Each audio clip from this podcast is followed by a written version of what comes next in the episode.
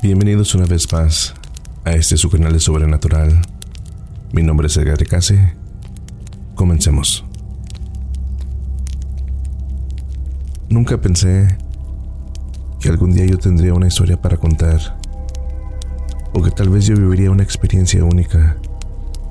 Solo les puedo decir que no estoy muy segura de querer hacerlo, porque me acaba de pasar hace unos días.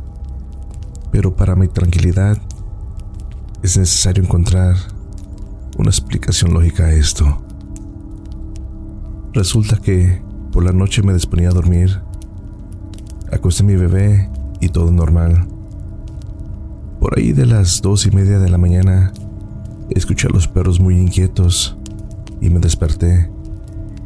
En mi recámara tengo una pantalla de televisión que justo queda enfrente de nuestra cama. Cuando abres los ojos, es lo primero que ves. Pero bueno, me desperté un poco inquieta por los perros, porque es muy común que cada vez que los escucho ladrar, así se escucha la llorona. Entonces, al momento de enderezarme, vi una cara horrible en la pantalla reflejada. Era una cara de alguien, como tipo quemada, porque lograba ver las partes de carne al rojo vivo. Los ojos los tenía completamente negros, pero alrededor de ellos se veía una luz roja, como muy extraña. Tenía unas orejas muy grandes y una sonrisa que no puedo sacarme de la mente. Una sonrisa burlona, horrible, macabra. No sé ni qué adjetivo darle. Cuando me percaté de eso, mi reacción fue taparme la cara con las manos Dentro de mi sorpresa me trataba de convencer a mí misma de que estaba soñando.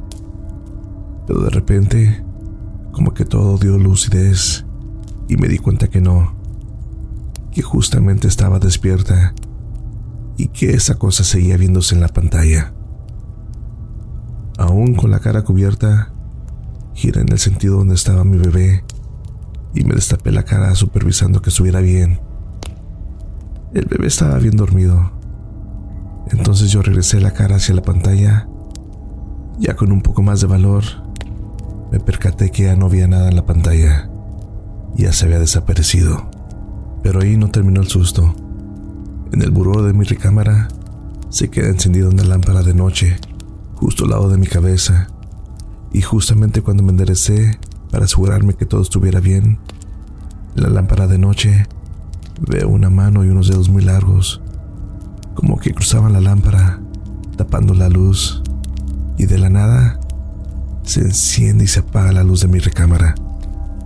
Quise gritar en ese momento, pero no pude. Mi reacción fue tomar mi celular y llamarle a mi papá, que justamente vive en el segundo piso de donde estoy yo. Rápidamente bajó mi papá y revisó que todo estuviera bien. Y al ver que nada estaba fuera de su lugar, comenzó a orar y a bendecir la recámara. Yo no podía estar tranquila. Así que en esa hora le mandé un mensaje a uno de mis tíos, que es muy allegado a la iglesia, y con el cual todos los días rezamos el rosario en un grupo de oración. Él me mandó varias oraciones para hacerlas esa noche. Sin embargo, era como si me hubiera olvidado de todo. Trataba de rezar el Padre Nuestro y no me acordaba de cómo empezaba o iba a la mitad y se me olvidaba. Trataba de invocar el Espíritu Santo y no podía. Estaba como como bloqueada. En ese momento comencé a llorar, a sentirme desesperada y también empecé a decir muchas groserías, a decirle que no me iba a dominar, que literalmente lo estaba corriendo con decirle hasta de lo que se iba a morir. Hasta que la calma llegó a mí y me quedé dormida. Creo que me habré quedado dormida a eso de las 6 de la mañana, ya que toda la noche no pude conseguir la paz. Quisiera encontrarle alguna explicación lógica, pero no la encuentro. No estaba soñando. Eso, eso me queda totalmente claro. Sí he tenido acercamientos paranormales. Y es que yo soy muy susceptible.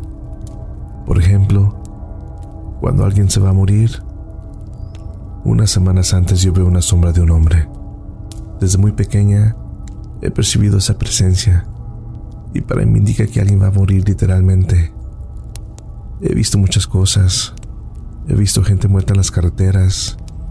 Me han pedido favores los difuntos. Suena un poco raro, ¿verdad? Pero va desde una pelota hasta dar un mensaje. Pero nunca me habían agredido así. Me siento asustada, francamente. Estos días he optado por tapar la pantalla o simplemente no voltear hacia ella. No sé qué sea eso, pero me he sentido observada estos días, como si alguien estuviera detrás de mí todo el tiempo.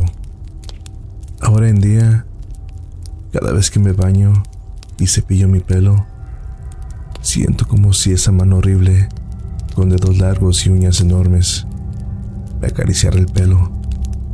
Siento como si siempre me estuviera observando para todos los lugares a donde voy. Siento que tengo que deshacerme de esa presencia lo más pronto que pueda, porque no puedo seguir viviendo así.